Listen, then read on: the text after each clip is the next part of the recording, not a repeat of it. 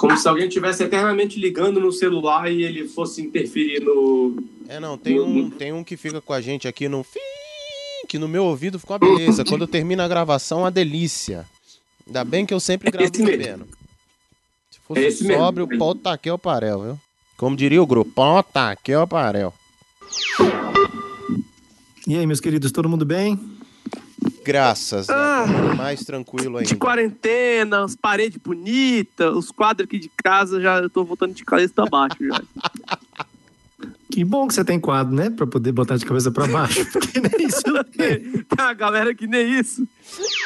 Se eu tivesse. Se eu começar a compor. Não, mas até que a gente tenta. Mas sabe aquela história do. aquela cena da pessoa escrevendo no papel, aí rasga a folha e joga fora? A lixeira tá cheinha. Sei. Então tá, tá nesse esquema, mas não podemos reclamar, não. Na verdade, quem não deve estar gostando muito é a minha vizinhança aqui, porque, enfim. A disso eu também posso dizer. Sua, sua vizinhança não tá pior que a do Plio Perru, não. Fica tranquilo. Ainda bem que você não é vizinho dele, velho.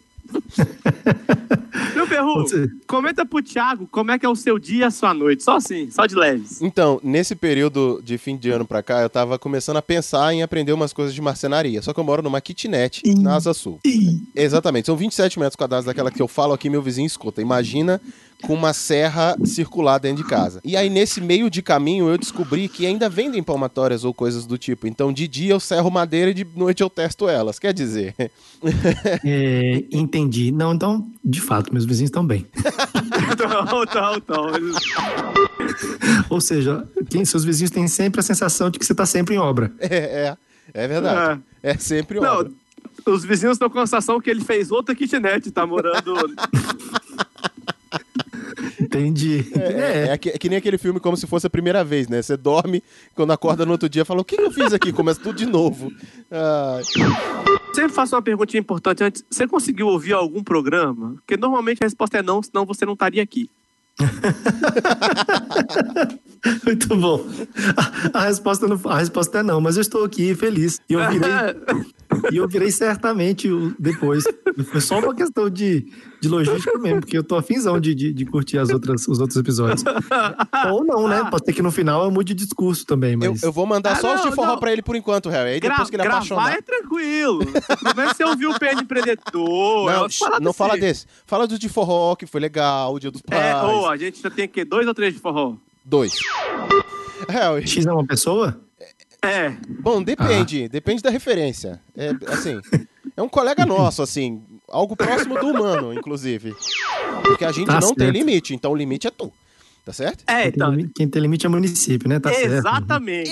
Isso. Só que as, pe- as pessoas entram achando que isso é piada e não é. É uma lei aqui.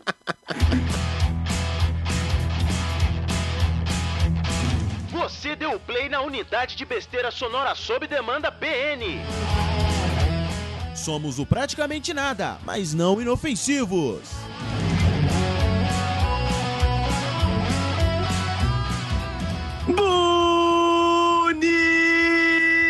Bonitinhos e bonitinhas! Bem-vindos a mais um PN. Eu sou o Harrison Felipe e feliz dia do combate à asma em 2020, pessoal. Trancando em casa. A porra da respiração, Renan. Trancando em casa. Quem tem Já asma... quero. Calma, calma que hoje eu vou falar dois dias, Plio Perru. Opa!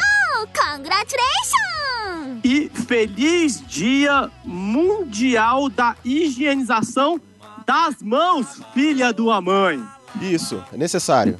Hoje é o dia contra a Covid. Ou pra não deixar alguém morrer de Covid, né? Tá sucesso. Vamos tentar. Ai, o da asma eu tive que falar, porque, porque graças à asma eu estou preso em casa há, sei lá, 50 dias. e graças à asma, sua mulher é um pouco menos feliz. Recém Nada, velho. É bom ficar aqui comigo, tá achando o quê, palhaço? Eu tô achando que é castigo. Mas vai, continua. Mas estamos aqui com ele, Piu Piu. Ele Uau. que já sonorizou pelo menos metade dos contatinhos de Brasília. Já. Esse cara, ao. Tiago Lunar, velho. Olha só. Rapaz, com, com a apresentação dessa, eu tô achando realmente que isso é importante, mas não sou não, gente. Os contatinhos, Oh. os contatinhos já são sonorizados por conta própria. Eu só chego pra poder dar aquele acabamento. Olha, Olha só, o garoto do, perru. do polimento. Ele é o garoto do polimento, entendeu? Meu perru, quantos acabamentos Thiago Lunar deu só pra você? Como é que é o negócio? Eu não sei contar. Eu não sei contar. E quando eu achei que eu tinha acabado, na época que eu trabalhava na Rádio Federal, eu ganhei um CD, não sei se é o mais recente, mas eu ganhei um CD dele lá. Pronto, atualizou a lista. Começou de novo. Mano, o Thiago Lunar já fez mais casal junto que o Tinder. Já. Já. Certeza. Ah, sem contar as mulheres que ele pegou, né, velho? Porque aí também é outro Tinder. Aí é, Ih, é não, outra aí, vamos nem entrar nessa, sea- nessa sea- seara aí que vai dar ruim. Rapaz, olha, fique tranquilos, eu sou uma pessoa altamente. é Não tem nem adjetivos pra mim em relação a isso, porque normalmente as, as pessoas, as eventuais. Como é que vocês chamaram? Os, os contatinhos. Rapaz, primeiro, ó, o- o- a época auge que eu, do forró lunar, né? Que, do qual a gente surgiu, da onde surgiu minha, minha raiz forrosística, era uma época diferente, não tinha Tinder, não tinha, mal tinha Facebook. Então. Mas tinha coisa- forró. Traduzindo, ele era o próprio Tinder. Esse cara E era. eu, eu e Plio Perru, que não sabemos dançar, somos feios, pegava mulher no forró que você tava cantando, imagine você, Thiago. Vala, Não, não, não vem pra cima da gente. Vem, Sugar Daddy. Não. Essa é a parte, cara. A imaginação que é o lance. Porque lá do palco a gente é tudo maravilhoso. Mas aí quando a pessoa, quando a gente descia, a pessoa via de perto que não era essa coisa toda, ainda ficava só. Não tem aquela história, a pessoa de longe é feia e de perto parece que tá de longe.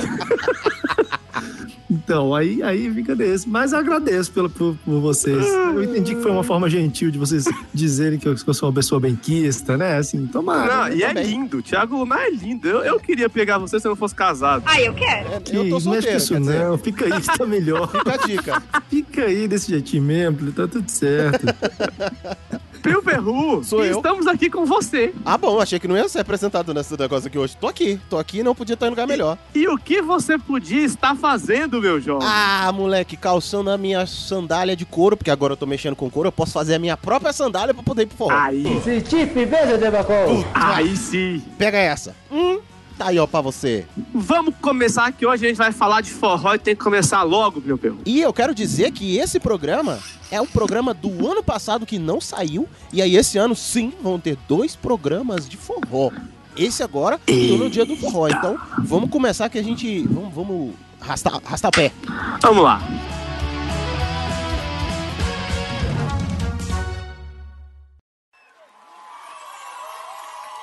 Tô chegando de mansinho com vontade de te ver. Coração zabumba forte no meu peito a bater. Menina, eu trago um beijo, vem comigo. Harrison Felipe!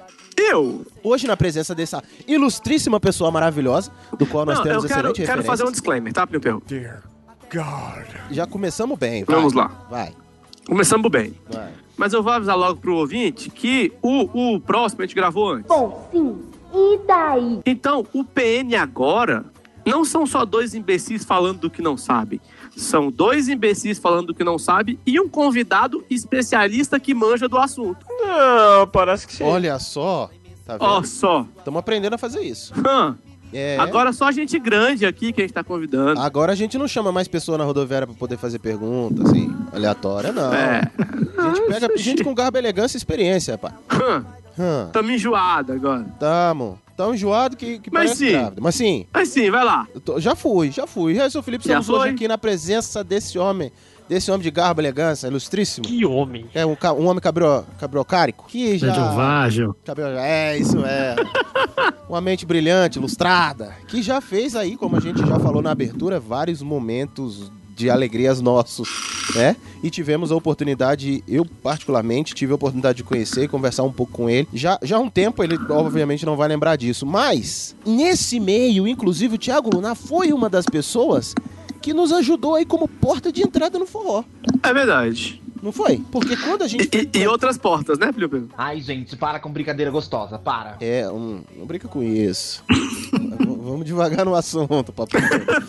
Calma, tem outro Vamos. bloco ainda. É, vamos devagar no assunto. Foi uma. Foi, foi no nosso início de frequentar forró com mais continuidade, Thiago Lunar tava no auge. Era um, o vocalista de uma das maiores bandas de Brasília, Forró Lunar. Eu, eu- vamos, vamos contextualizar pro ouvinte Sim. que ou é um milênio e não devia estar ouvindo o PN, Ah, meu pai. ou não é de Brasília. Tá. Pra você que não é de Brasília, entenda que Thiago Lunar, ele é uma lenda do forró aqui. Sim. Sim. Então, assim, é como se a gente conhecesse Luiz Gonzaga de Brasília. Rapaz, não fala um trem desse, que aí, aí, aí o homem lá em cima vai começar a atacar os raios aqui. O céu, o céu tá abertinho agora, daqui a pouco as nuvens vão fechar. Se começar a chover, já sabe, né, Tiago? Eu É, Não, como mas- diz um amigo mas- meu, aí você tá, tá comparando Jesus com sabugo, não faz um negócio desse. Não, mas o, o Thiago tinha uma, tinha uma baita banda de forró. Uhum, De gente bem nova naquela época, que já era uma novidade. uhum. E assim, muito com a ajuda do Forró Lunar, Thiago, Brasília deu uma evoluída nesses forrós que a gente saiu no fim de semana. Assim, vocês participaram dessa subida junto com, com o forró. Então vocês têm muita influência nisso que eu, Plínio Perru, a galera da nossa geração, passou aqui em Brasília. Sim, exatamente. Então, querido ouvinte, é diante desta persona que estamos aqui. Exato, uma pessoa que, como ele mesmo colocou, passou um, um lustrezinho pra poder É. introduzir-nos no meio do forró. E aí vem a Um nossa gel. pergunta para um gelzinho, né? E aí vem a nossa pergunta pra você, Tiago, pra começar aqui, como é que foi a sua porta de entrada no forró? Como é que você conheceu? Como é que você chegou nesse meio? Bom, primeiro agradecer pelo convite, de estar aqui batendo esse papo legal com vocês, de, enfim, é, eu, eu sou muito a favor de, de todas as conversas que tenham o humor como, como fonte. Acho que a gente tem que se divertir nessa vida. A gente vai passar tempo demais não se divertindo com outras coisas, né? Então, valeu demais pelo convite, obrigado mesmo. E eu tenho umas histórias bem legais para contar, inclusive desse início. É, bom, é, nós estamos falando aí de uma época ali mais ou menos do início dos anos 2000, 2003, 2004. A gente Eu chamo isso de final de ensino médio, por isso que Forró Lunar é tão importante na minha vida. É, então, mas é exatamente isso. Nelson. Eu ia chegar nesse ponto. E, nessa época eu estava ali, né, exatamente nesse ponto ali de final de ensino médio, início de, de faculdade, e a gente estava pegando o que seria o final de um movimento bastante é, intenso que foi denominado na época de forró universitário, né? Apesar do nome não ser lá. Coisa toda, porque, porque universitário é uma hora forma, né?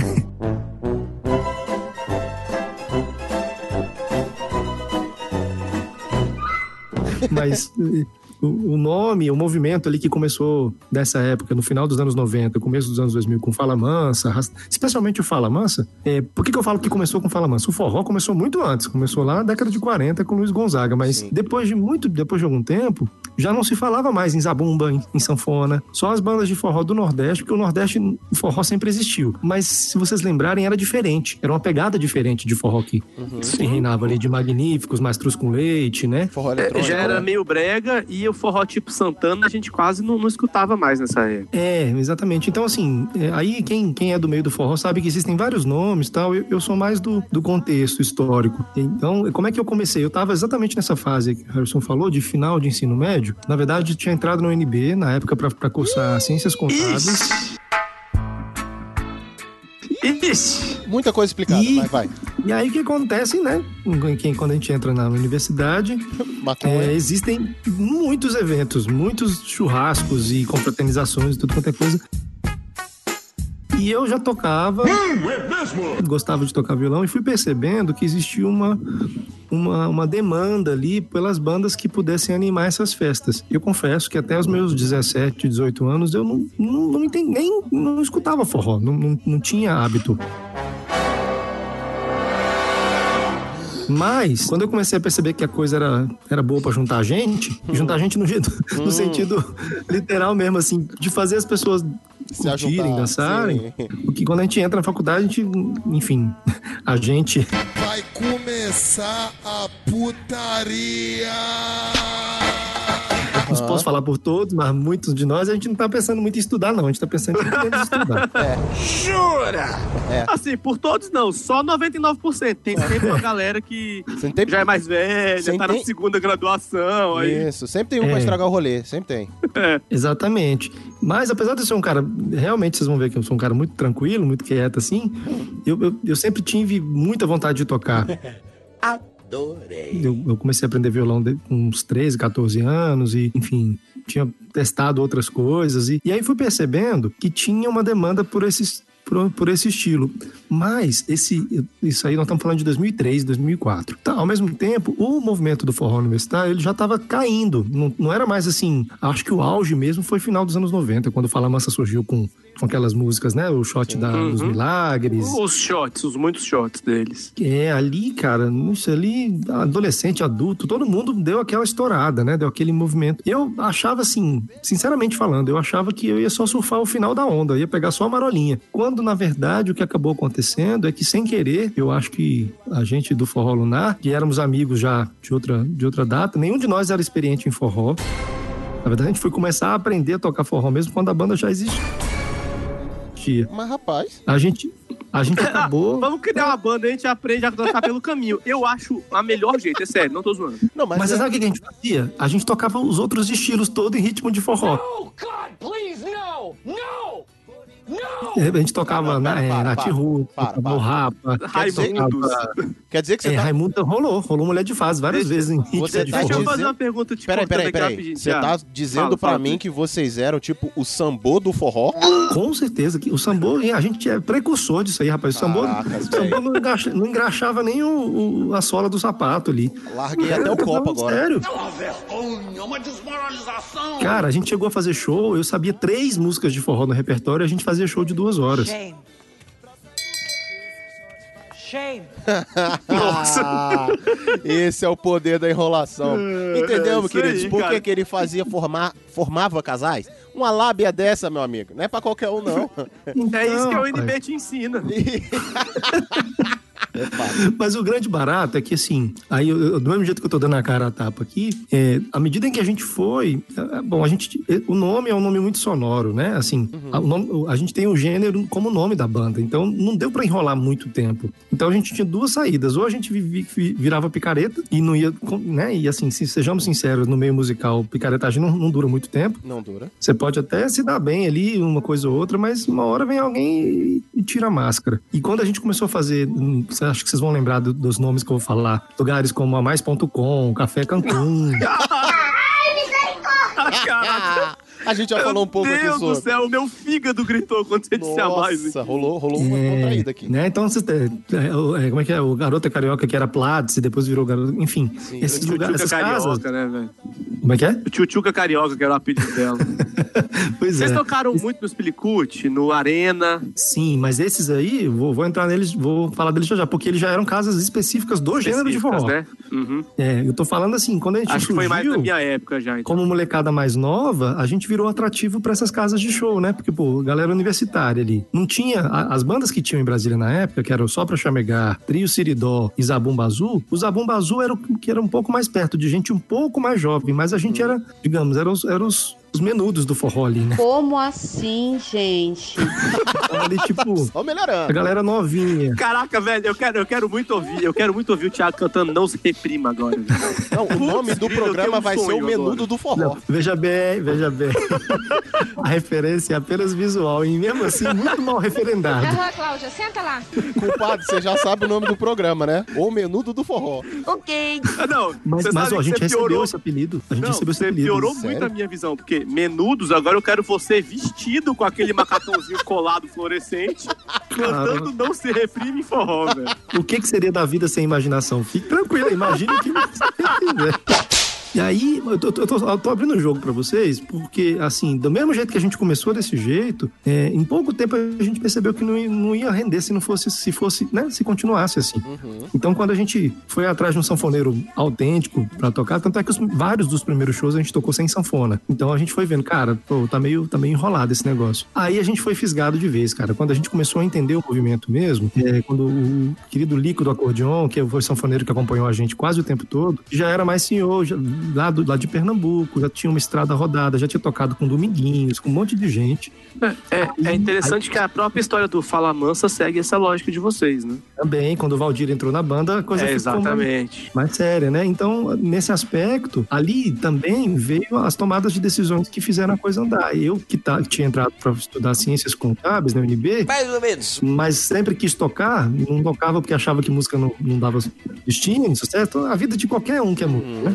De repente comecei a fazer a opção por me profissionalizar. Então eu, eu comecei a estudar, entrei para a escola de música de Brasília, estudei, me formei em canto popular por lá, comecei a dar aulas também. Aí a, a coisa foi mudando de figura. Então eu, eu acho que coincidiu o auge da a banda viveu ativamente de 2004 a 2011. Foram sete anos fazendo muito show. A parte final ali, a partir do final da banda, 2008, 2009, chegou uma hora que não tinha mais um movimento, não tinha outras bandas de forró. Só tinha gente. E aí o, o problema começou a acontecer, porque a gente era. Uma coisa é você ser um representante de. Né, você é uma banda que se destaca. Outra coisa é você é o único representante praticamente do gênero que não lança mais não lançava mais música nova na mídia. Uhum. Depois não tinha mais o sucesso do Fala Mansa. Durou até 2005, 2006 no máximo. E aí a gente começou a enfrentar os problemas de gente grande. Era ter que se virar para fazer a produção, ter que se virar para juntar dinheirinho para poder comprar instrumento, para comprar a van, para a gente conseguir viajar para fazer os shows fora de Brasília. É, problemas com, com algumas empresas que a gente teve também de, de produção, algumas solucionaram, outras nem tanto. Então, é, a, a real, fiz um resumão aqui para vocês, mas dizer o seguinte, que tudo começou mesmo como brincadeira, sem pretensão nenhuma. Para nossa sorte, e para sorte, inclusive, definiu o que passou a ser minha vida depois, tanto é que eu carrego o Lunar comigo até hoje, eu entendi que aquilo era um chamado, sabe? Que era muito mais do que só, só fazer a festinha para pegar a menininha, para fazer coisa assim. Então, depois de, de. Eu tô falando isso agora, que eu tô velho, né? 35 já. depois, depois de, de, de uns 20 anos que você ficou só pegando menininha, aí Isso. você pensa, não, vamos fazer mais coisa, né? Depois que já deu ler na boca, assim, aí é que ele começou a falar: não, não, é, é pra profissão, é profissão. Mas, cara, até nisso, eu, era- eu sou mineiro, gente, até nisso, a, a descrição pessoa. Primeiro que não foram tantos assim, vamos moderar, né? Claro. Ah, vá pro inferno, porra! Larga de mentira! Ah, tá Aí, bom, aqueles vai. que, aí aquele que delega, mas tinha outra galera da banda que pegava firme, viu?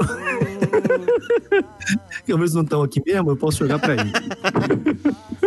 Mas, cara, foi isso. Começou, a real é essa. Começou como brincadeira, é, farra de faculdade, e em pouco tempo a coisa transformou e mudou completamente a direção do que seria aí a, a minha trajetória, né? Desde então, e pra ser sincero, ó, eu não terminei o curso de ciências contábeis, por exemplo. Tu jura?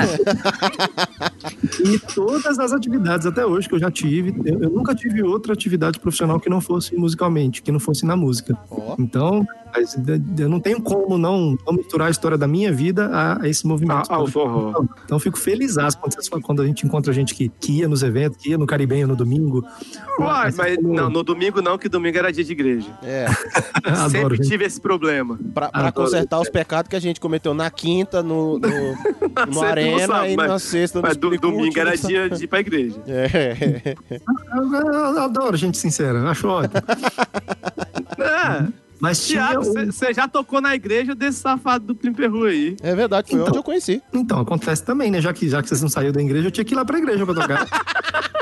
Tinha que dar um jeito. Ainda tá bem que existe um negócio chamado festa junina, né, gente? É, exatamente. Ele tá tentando buscar a gente faz tempo, você tá vendo? Foi buscar lá, lá dentro, ó. Vem aqui, isso é sem vergonha. Já passou e o céu tá te esperando, tá chamando, vai depressa. Quem sabe um dia a gente se encontra, só pra saudade se transformar.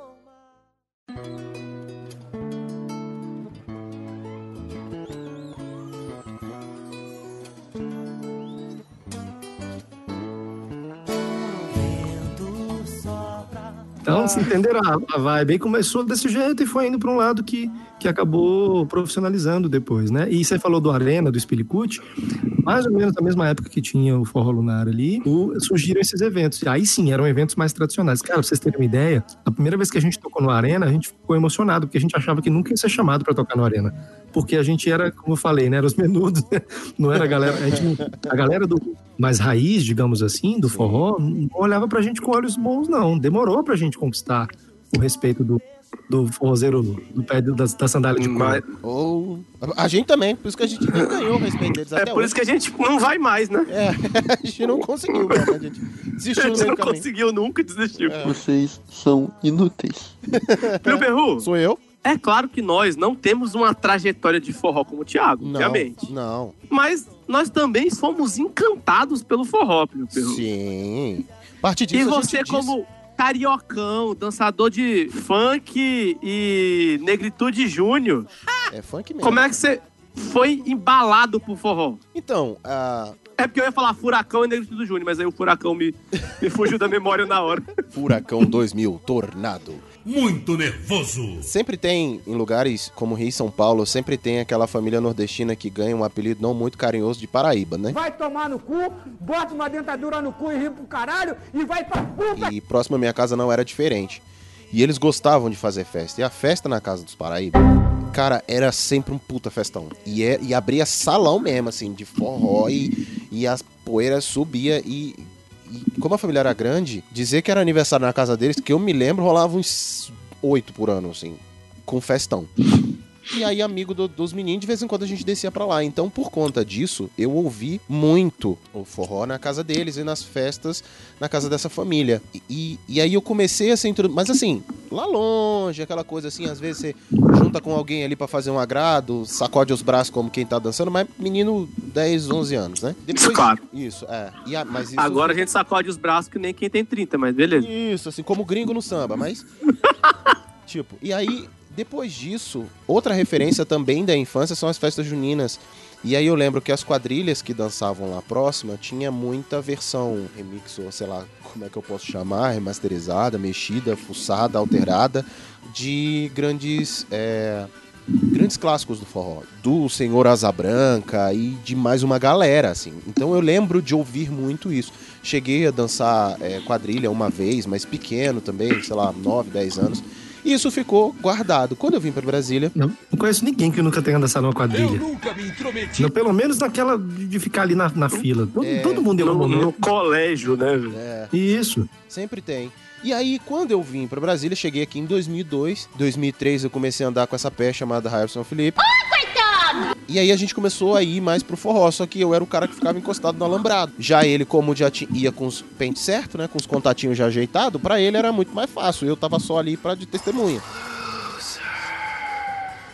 Oxi, que história é essa? Depois, com o tempo, eu comecei a pegar um pouco mais de gosto ali naquele movimento e aprender o dois pra lá, dois pra cá, que eu nem lembro quem foi que me eh, ensinou esses primeiros passos. Ó, até que eu dois pra lá, dois pra cá, te garanto que fui eu. Deve ter sido. Que é tudo que eu, é tudo que eu sei e eu ensinei pra você pra você não ficar no alambrado. Mas De- deve ter sido. E aí depois eu fui pra UNB. E aí na UNB a gente tem, tem uns créditos que a gente pega de módulo livre lá, né? Assim, pra completar o currículo. E aí eu fiz prática desportiva forró.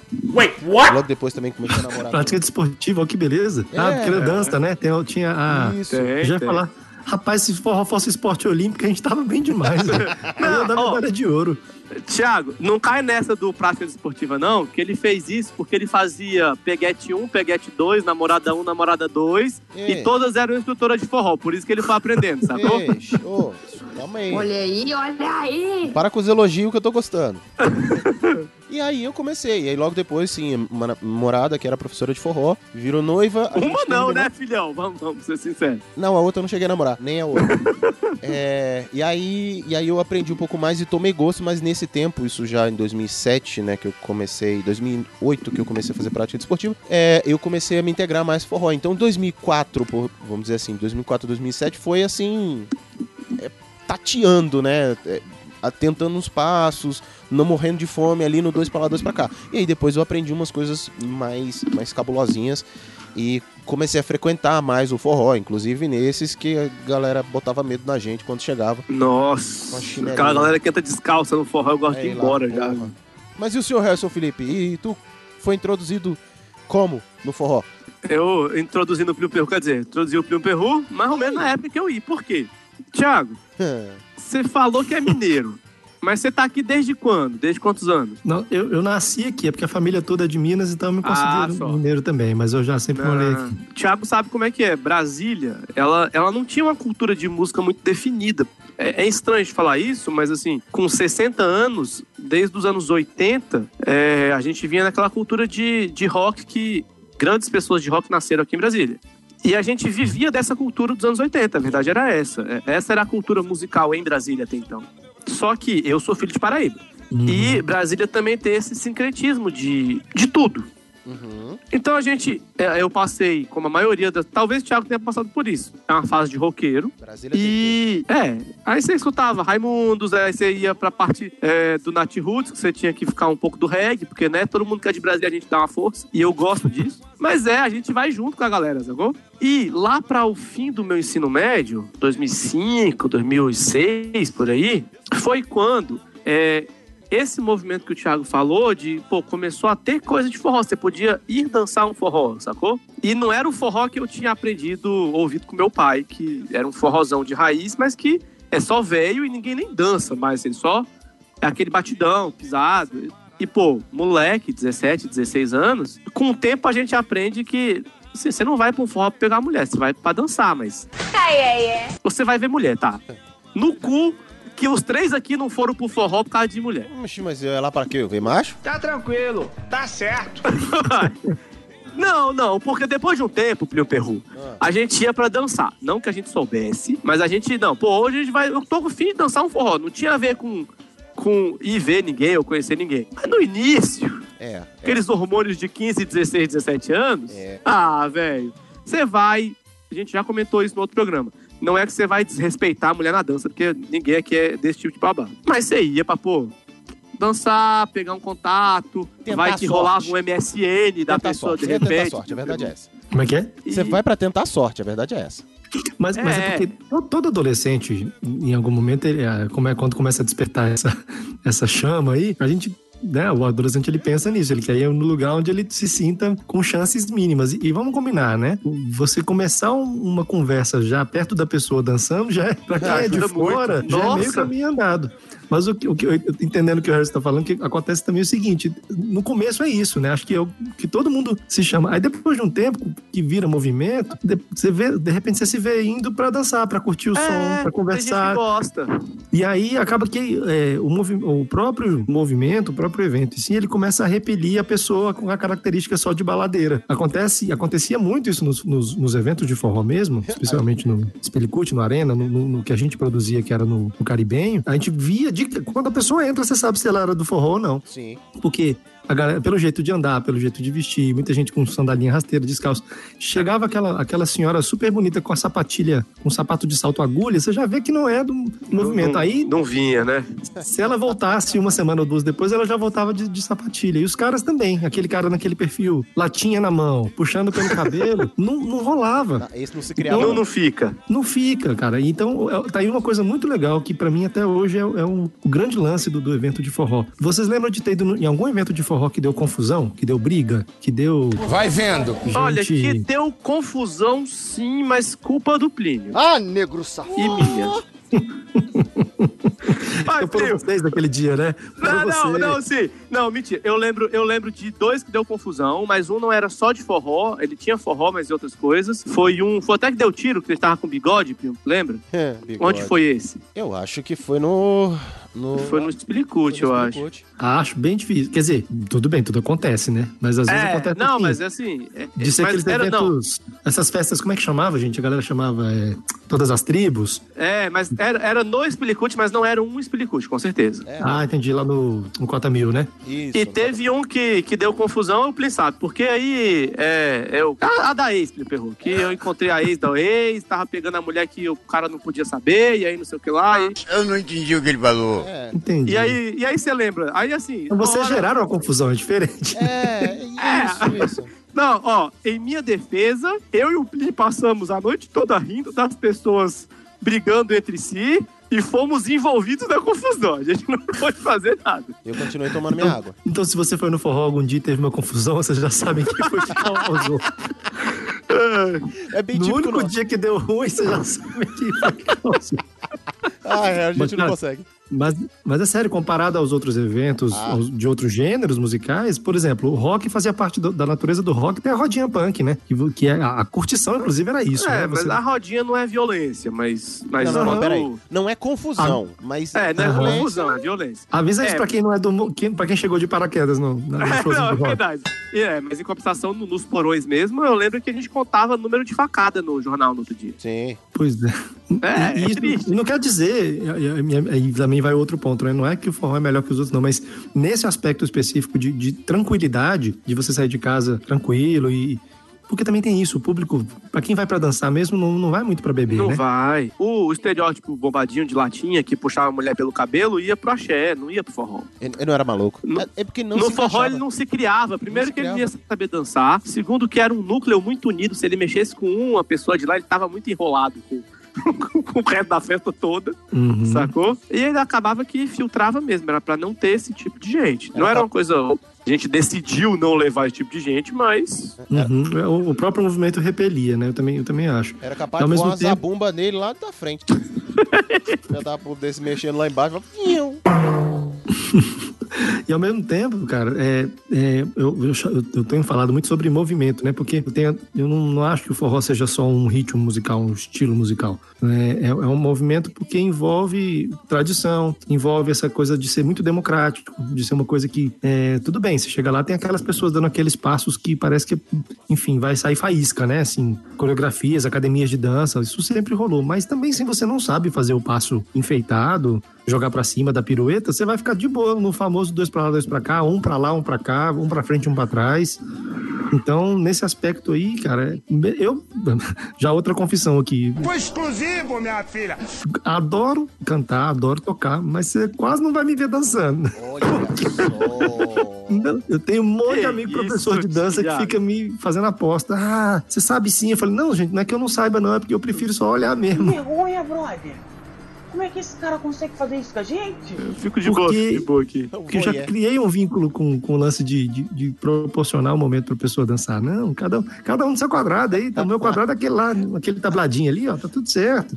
Ô, Harry, você pegou essa frase Oi. aí. É que eu já tô acostumado Ah. a proporcionar um momento pro pessoal ali dançar. Aí quando eu digo que ele É. formava os casais lá atrás, não, gente, modéstia de vocês. Não, não, não. É, que isso, não faz Que isso, isso? não. Hum, o voyeur do forró aí, ó. Nossa, Ah, mas, velho, mas não é sério? era eu, não. O DJ também fazia a mesma coisa. Não, a mesma coisa não. Não vem que não tem. Ele tinha mais repertório, o DJ. Ah, pros, pros. Não, jamais. próximo bloco, chega. É, Chega. jamais. Tá, tá ficando baixo já esse... É, esse essa mentira, quer dizer, É. essa humildade.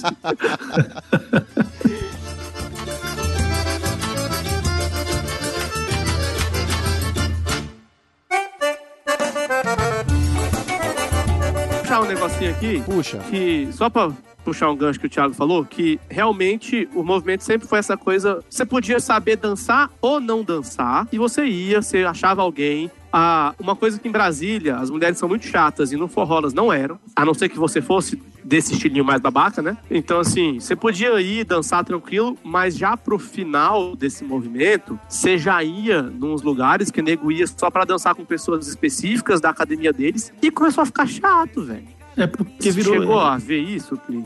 Sim. E- e acontece muito porque é aquela história, né?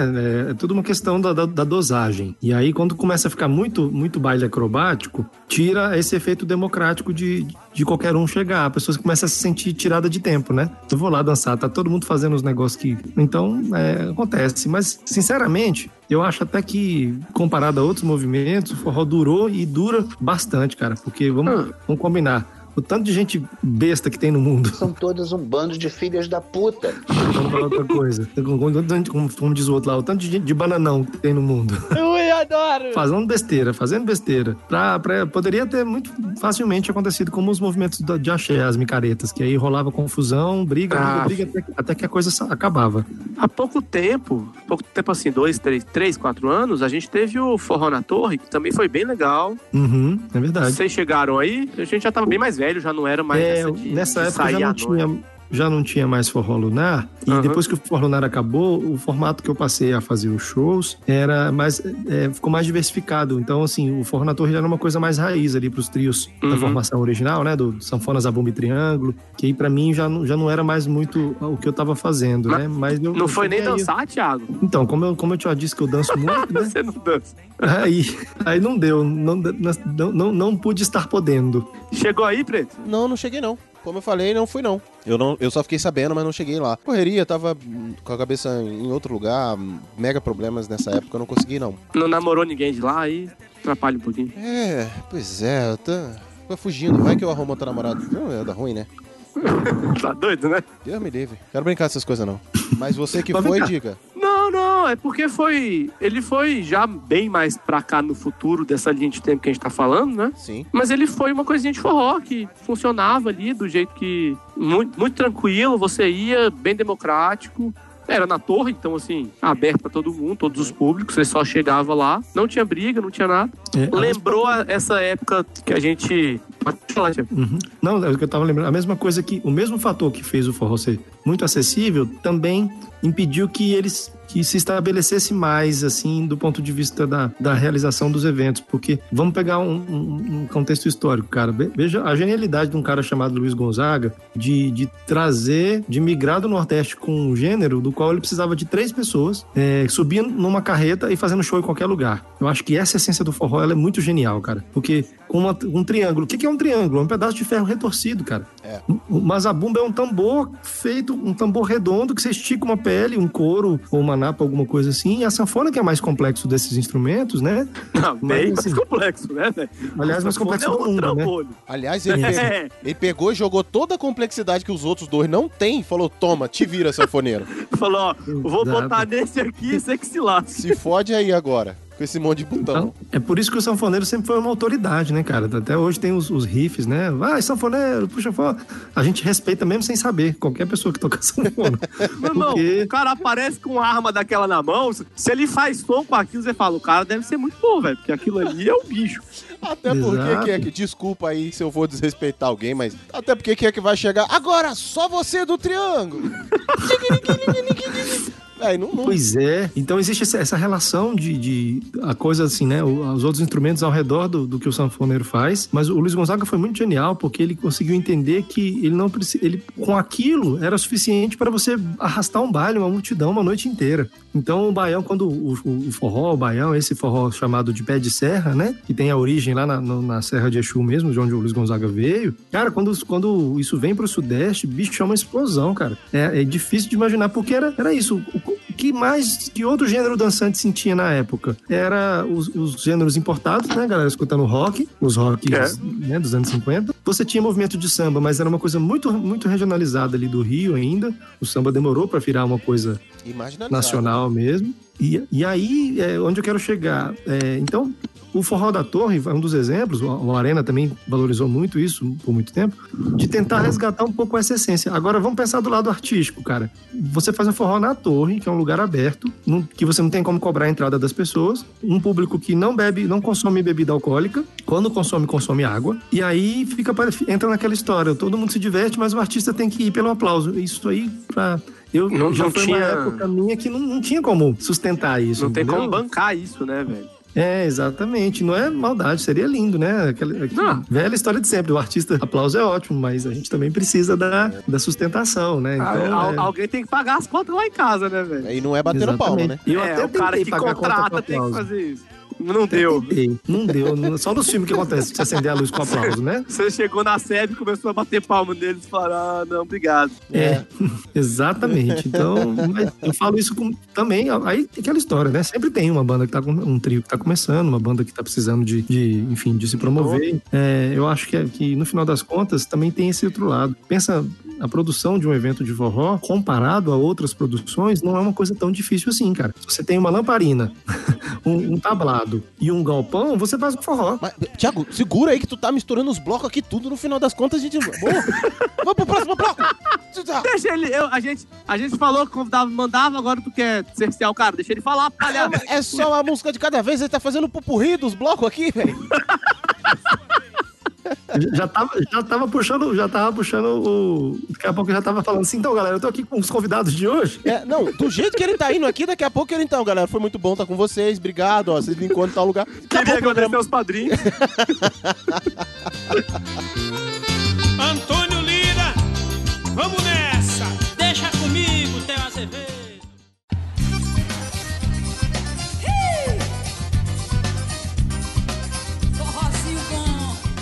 É, Harrison Felipe e Thiago Lunar. Vou pegar um trecho de uma música pra é, nortear esse bloco pra minha pergunta. Quem foi esse inteligente que inventou o forró, fez a morena levantar pó, é um artista, trabalhou bem? E aí vem a minha pergunta. Tiago, tu concordas que esse artista que fez, que inventou o forró, que fez a morena levantar pó, trabalhou bem. Paz, eu, eu não só concordo, como sou, sou um fruto desse artista.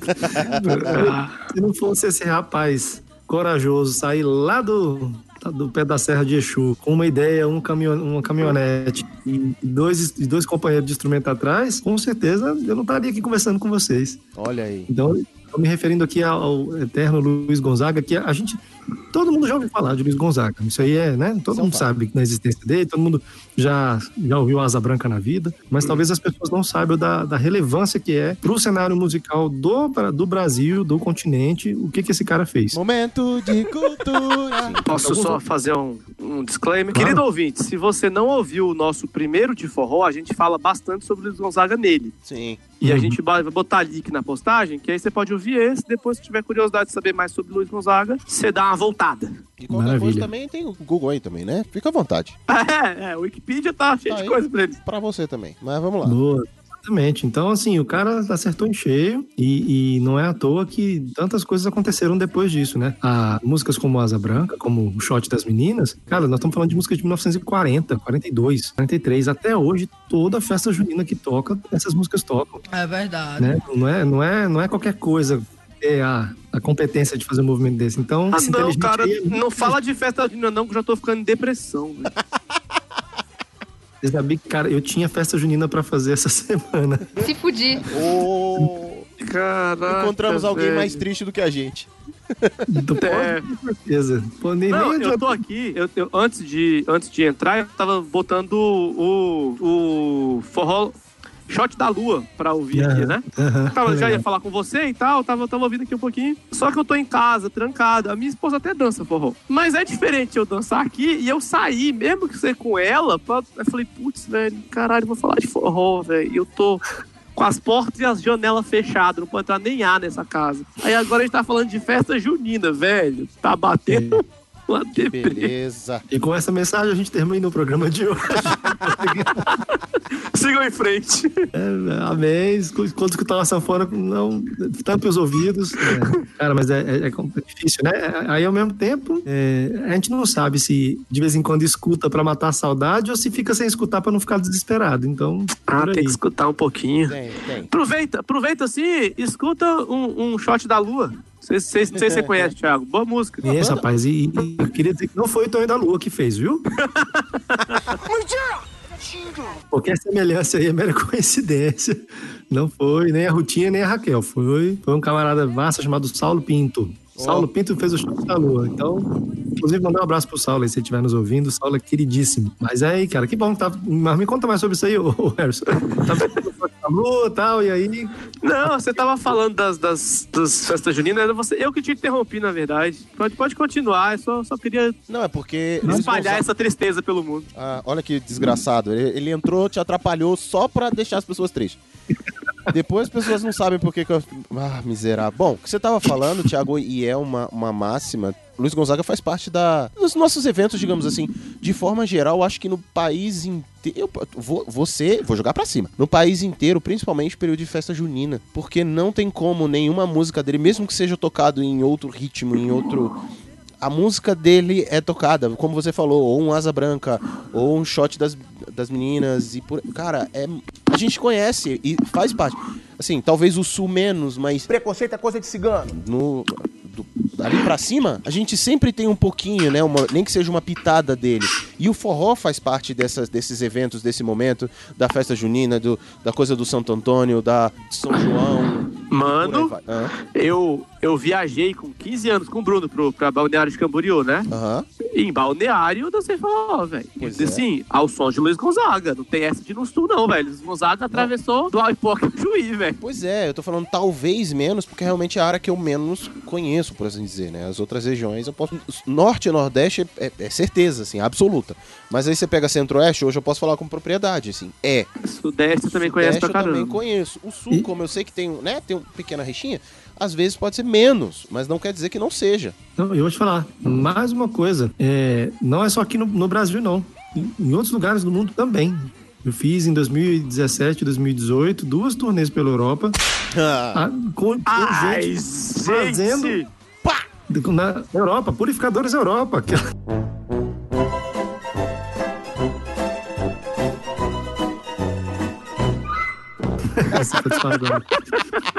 E, e, e, assim, comunidades lá mesmo, é claro, né? Sempre isso co- começa muito com a galera das aulas de- dos professores de dança que vão pra lá e, e montam as academias e tal. Mas, cara, é impressionante. Em Portugal tem academia de dança que faz prova pra passar de nível, assim. Ô, louquinho, meu! É um negócio, é um negócio Thiago. maluco. Deixa eu ver se eu entendi. Você cansou de pegar tudo quanto era mulher em Brasília, foi pro Brasil e agora tu foi pra Europa, pra não variar. É. Isso, ex- exatamente, cara. Como é que você pegou isso? Nossa, isso aí foi realmente. Eu- aí, na verdade, depois de arrumar muito problema, eu saí foragido, né? Não, não nada disso. Voltou Nada deportado. disso. Eu tô, eu tô imaginando o que, que a minha namorada vai, vai pensar escutando isso, né? Ela vai. Desgraça! Não, Ela ela, vai vai pensar pensar tudo. que você teve um passado. É isso que eu ia e não dizer. pertence a ela. Claro, não, a pessoa, pessoa sábia. Ela, ela vai imaginar, nossa, mas vocês já se conhecem de quanto tempo mesmo? Brincadeira. Minha namorada é muito tranquila. Um beijo, meu amor. Não tem nada disso, não. Mas, cara, eu- mas você já pensou se até hoje eu tivesse na mesma mesmo ímpeto de adolescente? Não tem quem sobreviva. Os hormônios estão- Plio Perru, Plio Perru tá aí provando que dá pra viver sim. Não tinha Ó. um cu inteiro em Brasília, rapaz. Como é que é? Cortou. Ah, tá vendo onde é que cortou? Cortou logo Foi, foi isso mesmo. Olha, você acha que o cara começou a cortar madeira pra fazer palmatória e, e faz stories com corda amarrada falando brinquedo de hoje? Por quê? A adolescência continuou, filho. Ele não parou, ele falou: vou seguir essa vida até. Até aguentar. Não sou obrigado a crescer. Neiva. Ninguém me manda. É isso, né? Ou seja, é, tá, tá todo em casa, é isso mesmo. Tamo em O casa. importante é continuar adolescente. pra- Então, moral da história. É, que- quem é, jovem ainda. Forever young. É isso, o importante é continuar adolescente. É isso E aí. continuar E- seguindo seus instintos hormonais. Dançando forró. E dançando forró. Dançando forró. E Harrison, depois desse conselho do nosso minuto do forró, fala pra mim aqui. E você, você acha que esse sujeito inteligente que inventou o forró trabalhou bem? Ah, trabalhou, né, filhão? Oh, Rapaz, Mas primeiro que assim, forrozinho, vamos lá. Vamos ser sinceros. vamos. Se até agora a gente não trabalhou com sinceridade, agora... Não, não, não, tô só mentindo aqui. o forrozinho, ele tem uma pegada que mesmo até, até o cara que não gosta de forró, se ele ouvir, ele dá uma balançadinha, bate o pé e tal. Tem uma tem um poder sonoro no forró que eu tenho um músico e uma pessoa que já fez estudo sobre música no teatro. Vocês entendem muito mais Sim. do que eu, sacou? Então, assim, é, tem um poder na música e o forró tem esse poder de fazer você querer se mexer, você querer forrosear, eu diria. Eu acho, cá, cá comigo assim, sem nenhum embasamento científico pra tal, que quando, quando esse inteligente que criou o forró, o senhor Luiz Gonzaga, ou assim, pelo menos compartilhou com o mundo essa arte, é, ele trouxe um bocado, primeiro, dessa humildade que a gente vê, e por mais que a gente esteja zoando, ela é visível no Thiago, e ela não é só no Thiago, assim. A galera do forró em si é muito É humilde. muito assim. E é muito família, é muito colada, é muito um grupo. Talvez, Thiago, depois você me corrija se eu estiver errado, tá? Mas é muito próximo, é muito colado, é muito família. E ele trouxe esse conceito, é, essa, essa coisa mais respeitosa, mais família. E até os melindres, as malícias que você escuta dentro do forró e dentro da música de forró. E é claro, eu tô falando do forró raiz, é, você vê que tem uma coisa mais família ali. O, a, a- o shot, o jeito de dançar, o, o, o ritmo, a levada que ele traz, ele traz uma coisa que é. Eu não sei, é agregadora. Sonoramente. Até mesmo, até mesmo nas letras, né? Quando É. você tinha as coisas de duplo sentido, são muito suaves, né? É, você fala que ela só quer, só pensa em namorar. Não é, não é uma coisa, né? A menina levanta a saia pra dar o coisa. Não, é tipo assim, olha, a menina quando, Olha como é que ele é quando enjoa, quando a menina quando enjoa da boneca, é sinal de que o amor já chegou no coração. Então existe poesia nisso, né? É, a famosa Severina Chique a famosa música, ele tá de olho na boutique dela. Sim. Tá de olho na boca. Culpado, Né? faça um favor de colocar essas músicas que o Thiago tá citando, só um trechinho assim pra galera poder ouvir. Aí tem ele que não Eu pode. não sou obrigada a nada, a nada. tá doido? Não, e falando de família, falando, claro, do Luiz Gonzaga, assim, né, velho? Mas assim, a, a música Respeito Januário, por exemplo, fala muito sobre Nossa. família quando você vai. Então, assim, tem, tem muito disso mesmo. É um bote no seu lugar, né? Bote-se no seu lugar, moleque. É, Você exatamente. pode ser famoso, mas teu pai. Muito bom, né? Poder contar essas, essas histórias assim com, com alegria, porque o forró é um, é um ritmo alegre, né? Sim. Acima de tudo. Sim. Você não tem. Por mais que você tenha um shotzinho mais lento, ou um baião mais, mais com uma letra mais voltada pra falar da seca, alguma coisa assim, mas é, tem, tem andamento, tem uma, uma, uma perspectiva de dança. Então eu acho que essa é a grande sacada. Por isso que eu acho que o forró e o samba são, são gêneros tão brasileiros, porque eles trazem as mais diferentes histórias, as melodias mais diversas, mas contando com uma trajetória de dança, de, de, de trazer ritmo pro que é falado. Então, rapaz, quando, quando a gente mistura, e voltando a falar do- da questão da, da, da visão das pessoas de fora do país, eu acho legal porque as pessoas de fora acham que o Brasil é isso, é bossa nova, samba e forró. Aí quando chega aqui, escuta umas coisinhas um pouquinho diferentes, né?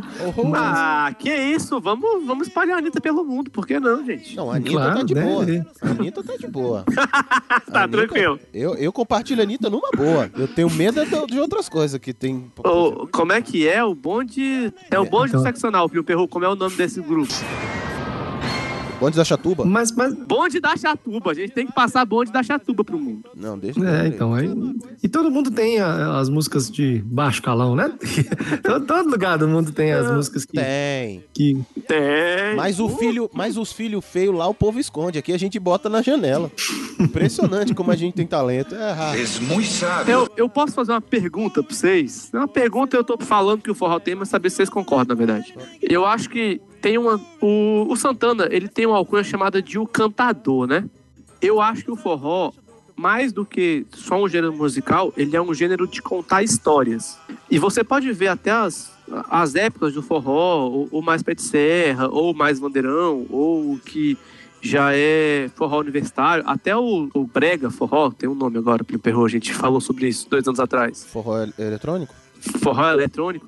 Todos eles mostram bastante da, da cara da sociedade, da pessoa que tá fazendo aquilo. Vocês concordam ou é só viagem? Eu que tô lembrando de músicas aleatórias aqui. Eu acho que a primeira coisa é que, assim, é, assim como acontece hoje com a palavra sertanejo, a palavra forró ela acaba abrangindo coisas muito diversificadas, né? Tem, é, porque a gente tá aqui falando de forró, de Luiz Gonzaga, de Dominguinhos, de poesia e tal, mas não- não- também não, não dá, não dá para dizer que o, que o grupo lá do, do Nordeste não é forró. Não dá pra dizer que Mastruz com Leite não é forró. Não dá pra dizer que Wesley Safadão não seja forró. E aí é legal a gente pensar na na- nas origens né, da palavra. Tem duas versões que são mais famosas, já devem ter falado sobre isso. Uma é de ser forró por causa da época da ocupação americana no Rio Grande do Norte, onde faziam festas for all. For all. E a que outra é um vem mito, da... a gente falou, que isso é uma visão, é um mito. Des- desbancaram esse já. Pois é, né?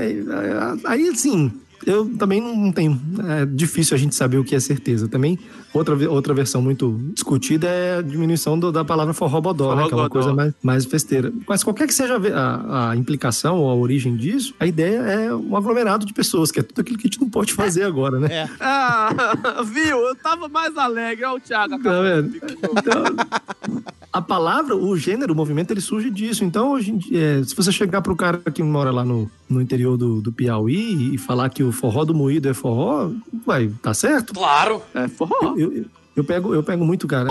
Ainda, e você falou de uma coisa muito bacana do, da, da humildade do pessoal. Cara, o Dominguinhos, que é, para mim, também, assim, assim, Luiz Gonzaga, ele é o, o pai, né? O Dominguinhos, ele é o padrinho, assim, porque o, a humildade daquele cara era uma coisa impressionante, assim. É, é- é- em cada história com ele, é, ele, por exemplo, ele tinha, ele tinha muito medo de viajar de avião, então ele viajava muito de carro. E, cara, ele lá, senhorzinho, 70 e tantos anos, viajando de carro o Brasil inteiro pra tocar a sanfona dele. Ele, uma vez, num, num programa de TV, foi perguntado, né? Porque ah, chegou uma pessoa e falou pra ele assim: Não, ô Dominguinhos, o que, que, que você acha desse povo aí que, que toca essas coisas aí? Tipo, que chegou pra bancar mesmo, essas porcaria aí e tal, e fala que é forró. Aí ele pegou e falou assim: Ah, meu filho, é bom, né? Porque pelo menos tá divulgando o nome do forró, né? Ou seja, não entra na, dentro. Aí, como eu falei, hoje mesmo o que a gente entende como mercado sertanejo, há 10 anos atrás essa palavra significava outra coisa. Há 20 significava outra. Hoje em dia, o som, a indústria, a cultura que é produzida na, na indústria sertaneja, aí cada um escolhe se gosta ou se não gosta. Não tô nem falando disso, mas a gente tem que convir que é uma que sonoramente, que musicalmente, artisticamente é muito diferente. É muito diferente o que, o que hoje veste essa etiqueta, né? Então o forró também tem isso. Tem assim, é difícil a gente falar entre os gêneros do pé de serra mesmo. Às vezes, o- comparar o Luiz Gonzaga com a Elba Ramalho já é diferente. Um Alceu Valença com, com Fala Mansa é diferente. Não, se você comparar Elba Ramalho de 40 anos atrás, 50 anos atrás com a Elba Ramalho de 10, já é um estilo musical bem, Já bem virou diferente. outra coisa, já. Já nem se Concordo compara. totalmente. O Thiago Lunar, de 15 anos atrás, é um cara totalmente diferente, né? Olha só, lá vem ele Sem vendendo esse barba. peixe safado. Cara, Thiago, eu tava vendo sua cara aqui na webcam e aí eu botei nos vídeos antigos, acho que eu vi um vídeo de 2008 aqui. Uhum. Meu Deus, como você mudou, meu jovem. Rolou, rolou uma dúvida se era eu mesmo, né? Tipo assim, quem é esse impostor? A pergunta era, quem é esse inteligente que inventou forró? Aí mudou o bloco. Quem é esse impostor que está se passando por forrozeiro? Né? Ai, ai, graças a Deus as pessoas podem ter barba, eu, eu digo isso, viu, velho? Vá tomar o seu cu, já comprei a minha, tá? não falei nada, Vá, vá, vá, vá se fuder. Vamos pro próximo bloco. Chega. Essa ofensa aí eu não entendi, não. Gratuita.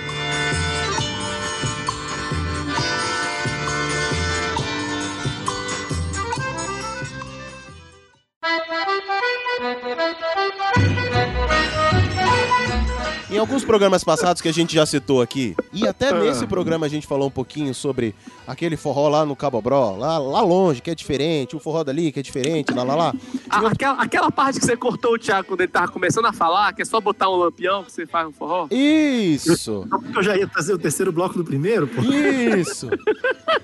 A gente falou que forró bom, bom forró, é aquele que fica naquela taboquinha, naquela casinha, lá no meio do mato, lá que tu vai duas horas de, de mula no escuro, aí tu vê uma lamparina, escuta um barulho e é lá. Uma ova, candidato Aécio. É verdade, é, identifica, é esse mesmo que é o forró bom, assim. Qual é o forró bom? Rapaz, isso aí tá parecendo esconderijo do lobisomem. Mas... Pode ser um forró bom também. Vai, vai que ele dança, não sei, vai que ele toca. É. Né? Toca o acordeão bem. Vai, vai, isso, vai que ele é sanfoneiro, isso que eu ia falar. Não, cara. Mas eu, eu entendo um pouco, eu acho que tem a ver com isso também. Tanto é que os mesmos eventos grandes de forró, eles tentam reproduzir essa atmosfera, né? A coisa da sala de terror. Tem. Então, é, eu, eu acho que tem a ver com isso, porque também tem a cultura do forró ser o lugar de. de como que, como que palavra eu usaria aqui pra ser polido? Não Ah, precisa ser polido, cara. Se polido. larga, se solta. Tô solto, rapaz, tô solto aqui igual. Ó, da, da próxima, se você aceitar gravar com a gente uma outra vez, já vem. Sim, qual é a sua bebida favorita deste lado, por favor? Rapaz, eu, tô do outro, não tô deste lado nem do outro. Né? Porque, Plio, você tá com uísque aí, Plio Perru? Mas é claro, eu larguei o copo na hora que ele fez aquela decepção. Eu, mas já tô bebendo aqui já. Se eu contar pra vocês que eu nem bebi bebida alcoólica, vocês acreditam nisso?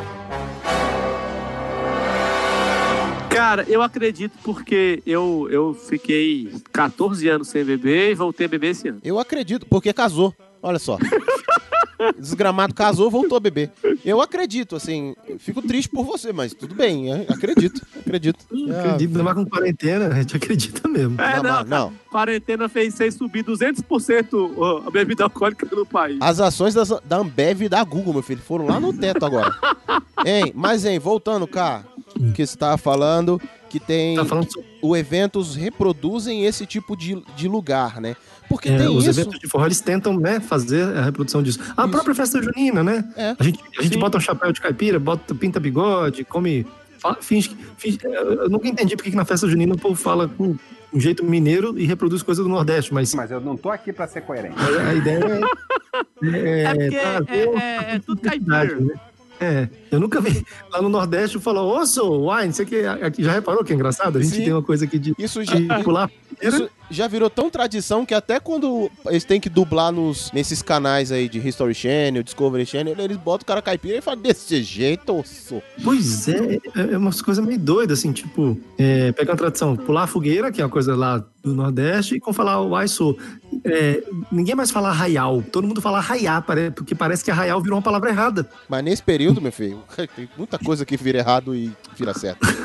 Porque é errado, né? Não existe É, errado nessas é. horas. O limite vai então, embora. é, eu acho que, pra não não fugir demais, assim, mas eu, eu acho que tem a ver, sim, essa coisa de. Não, não só pelo fato de ser a, a casinha afastada, mas de ser uma coisa que tente trazer um aspecto intimista. Vocês lembram disso, Ó. vocês, como comentadores de forró? É, os forrós não tem muita iluminação. Sim, Ô, lembro bem, menino. isso ajuda. Eu estou cercado de idiotas. Bom, Pois é, né, né, não é toda hora que tem Brad Pitt no forró, né? E, e- então as pessoas ficam com aquela Não. E, e não só isso, porque dá um climinha, dá um climinha. Aquela musiquinha que cheia no ouvido, aquela fungada. Não, eu tava falando que assim, como eu contei Voltei, mais cedo, voltei. que eu estudei, né, fui pra escola de música, enfim, me profissionalizei, é, e aí eu sempre tive dificuldade, porque às vezes os eventos de forró tinham estruturas de, de sonorização e de parte técnica muito simples, Falei-me, minha Nossa Senhora. até por inocência dos organizadores, então muitas vezes, cara, era, era uma raiva grande que a gente passava. assim. Aquele negócio de, de- de tocar sem se ouvir, ou, enfim, mas é uma coisa que a gente, que eu pensava, quando eu era adolescente, isso não, não me, não me afetava, né? Mas como eu nunca bebi, então sempre me afetou um pouquinho. É mais difícil quando não bebe, realmente. É, não, essa, essa minha época de adolescente, eu passava sóbrio. Uhum. Sei. Tem vergonha não, velho? Então, sei, sei como é que é não ser afetado pelo álcool. Tu não tem vergonha não, meu irmão? Que era brincadeira? Aham, tá. Oi? Passava sóbrio, né? Aham, tá. Passava, passava sóbrio. Oxi, meu perru, todos os arenas, os espilicutes e os tchutchucas cariocas da vida foi tudo zero álcool. Mas-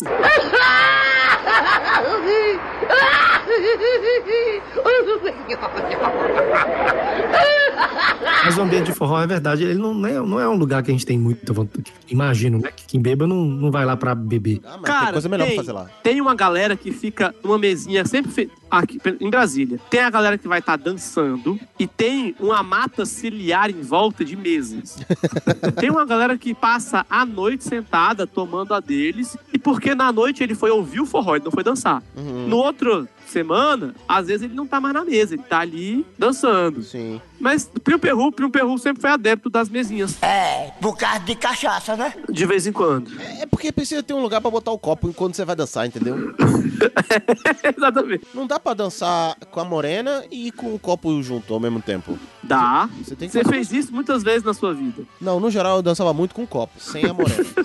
Sem a morena. Porque como Morena disse, copo. é porque como disse o Thiago, não, não tem muito Brad Pitt no, no forró. Eu não era um deles. Aí é feio de verdade, vai, não tem preguiça não. Ou era E se um tivesse, eu continuaria não sendo. Então, Exatamente. whatever. É, é. Então, no geral, eu tava sempre. Eu tava muito com copo. Entendi, é. Mas, pelo visto fez boa companhia pra você, então tá tudo certo. Tá, ó, você pode ver, hoje ele tá em quarentena só da morena, o corpo tá com ele. Tá vendo? Mandei a Morena embora mais cedo que eu tinha que gravar. Então não dá pra misturar trabalho com, com confusão, não. É, viado! Não dá pra você. Que? Hum. Que hoje Ei. ficar uns barulhos ruins chamando aqui no. Botar, Né? botar ordem na casa, né, velho? Isso aí, Pio Perru. Já basta a bagunça da madeira que tá ali. Hein? Ah, Eu concordo. eu- Eu nunca tinha pensado nesse termo que o Thiago trouxe. Isso justifica o porquê que aquele forrozinho lá da Daninha é o melhor. ah. Por causa da parada intimista que ele aparenta trazer.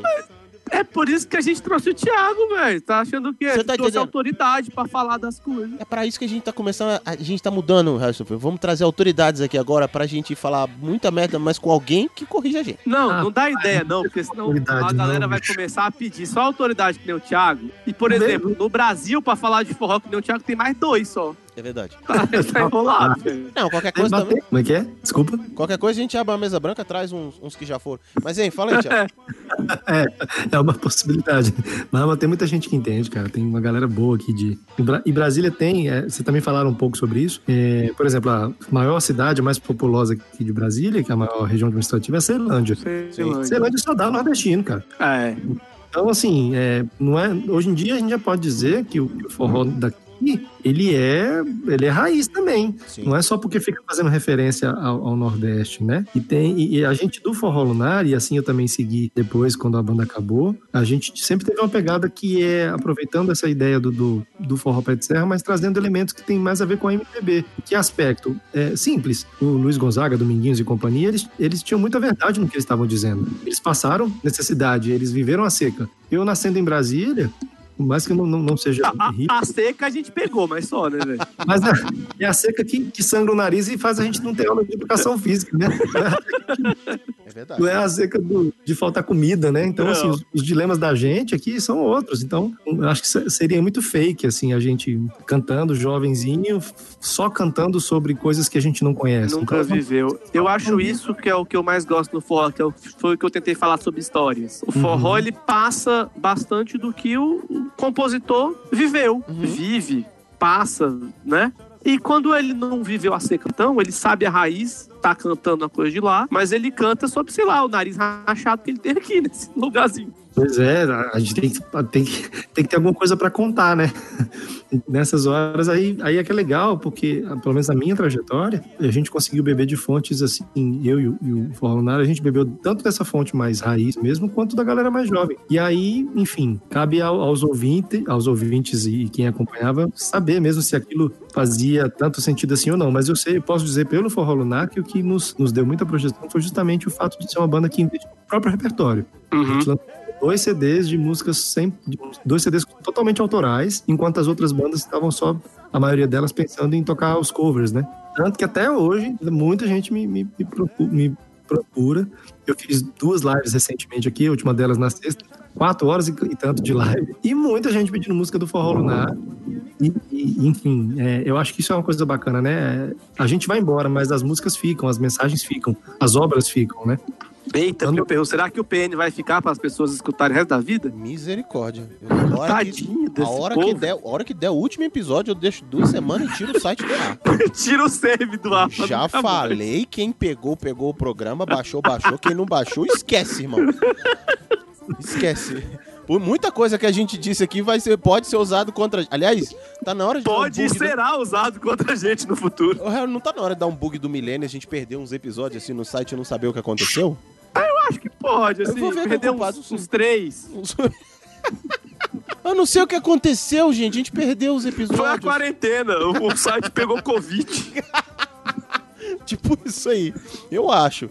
Olha, e já que você falou disso, Thiago, a live foi. ma- Eu não assisti toda ai- ainda, eu peguei só um pedacinho e falei, depois eu vou voltar e vou assistir toda. Não assistiu 16? Ah, cara, você não, não merece minha atenção. Não acredito em você, né? Quatro horas. Imagina, É, não, cara. Eu fiquei um pedaço, tanto que o Hugo, Hugo Veiga, que foi inclusive quem me passou seu contato, é, ele falou, porra, desce aqui, desce aqui pra casa, pô, a gente toma uma cerveja, assiste junto e tal, não sei o que. Eu tava tentando me pegar de novo, entendeu? Só que fiz charminho, Entendi. fiz doce, falei, não, dessa vez não. Não. E aí, mas eu assisti um pedacinho, tava em casa que resolvendo as paradas, assisti um pedacinho, falei, depois eu vou assistir todo e parabéns, meu, por uma qualidade maravilhosa. Ô, irmão, obrigado. Que bom. De verdade, de verdade. E... Muito. Fala, Ó, bem- falar, ia Não, falar. só tava agradecendo, obrigado. Olha, eu não consigo deixar... Tô virando Faustão nessa merda desse programa já. É, tô vendo. Então eu não tô vou- calado tem meia hora. Eu não vou nem puxar o último bloco, então puxa aí, te vira agora. Eu? Não, tô... Tem que ser. A sanfona de Exu. Ei, Morema.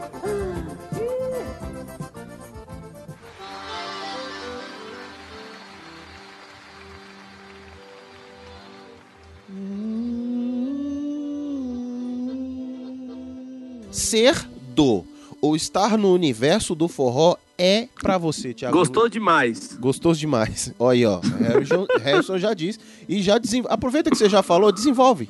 Gostoso demais por quê? Ah, cara, eu, eu nunca fui do universo do forró, né? Uhum. Mas o forró sempre trouxe lembranças boas, até das confusões que causamos, meu perro. Sim. oh. É, só comer, né? Ai, ai, eu lembro de uma vez. Você lembra da Rafinha? Sim. Lembra da Rafinha que a gente zoou o telefone dela que tinha ca- caído? Sim. Tipo assim, Rafinha é uma pessoa fantástica que eu não tenho mais contato, mas que era minha amiga de faculdade e eu perdi contato e voltei a ter contato porque eu encontrava com elas, com ela quando a gente ia no forró ainda. Então assim, era bom rever pessoas. Eu revi professora minha que deu aula pra mim na quinta série, porque tava lá no forró, sacou? Você lembra da Mari? A gente foi Qual delas? última última vez que a gente foi no forró, a gente foi uma amiga minha do, do ensino fundamental. Não. Um, uma das últimas vezes que a gente foi dançar forró em algum lugar, que a gente foi ali no lago, a gente foi encontrar a Mari. E, tipo assim, pessoas que. a- Mari mesmo eu reencontrei por causa de forró depois, sei lá, 15 anos que eu não vi. Sacou? E isso é muito gostoso. O forró traz. Não sei se o forró traz, o forró trouxe pra mim. Esse núcleo do forró aqui em que eu convivo traz essas sensações boas, esses reencontros, esse intimismo que o Thiago trouxe, quando você tá lá, você consegue sentar, ver alguém, falar, pô, caraca, dancei nesse negócio aqui tem 14 anos, dancei não, né?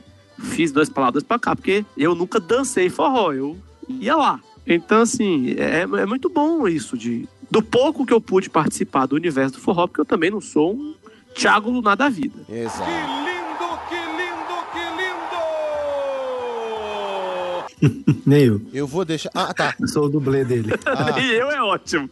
Eu é ótimo. Eu vou deixar o homem por último porque ele tem muita mais, muito mais propriedade para falar. E você, Plio Perru, como é viver no universo do forró? Rapaz, eu vou dizer que conviver nesse, nesse universo para mim foi muito interessante. Justo por é, reafirmar esses valores que a gente falou, que as músicas trazem, que o meio traz. Essa coisa da comunidade mesmo, de compartilhar, do, do de estar junto, da, do eu te levo, do ou, ou, ou todo mundo se fode ou ninguém se fode, sabe? Tipo assim, se der rolo, deu rolo para todo mundo. Se faltou, faltou para todo mundo. E aí eu lembro, não cheguei a viajar para lugares, a gente falou num outro episódio sobre essas cidades que fazem eventos, né? E aí Itaúnas, por exemplo, e aí eu escuto muito dessa coisa da comunidade que é gerada nesse período, é, do quanto a gente viu dentro dos eventos. O Thiago falou da dificuldade, e isso é muito bom, mas a dificuldade de ter confusões, que quando acontece algum essas coisas que dão briga, essas coisas bestas que dão briga, do tipo, pisou no pé, esbarrou, esbarrou não sei o que. Ah, isso não, isso não acontece, velho. Nego vira e fala, velho, desculpa aí. Não, que isso? E aí já abre um sorrisão, entendeu? Depende de pra quem for, o cara dá te dar um abraço. Antes você fala, é, não, cara, você só esbarrou. que isso? Se passa, ele esbarrou, te paga outra cerveja, né? Né, esse tipo de coisa. Então, é, é, é um ambiente muito agradável, sempre foi um ambiente muito agradável, e aí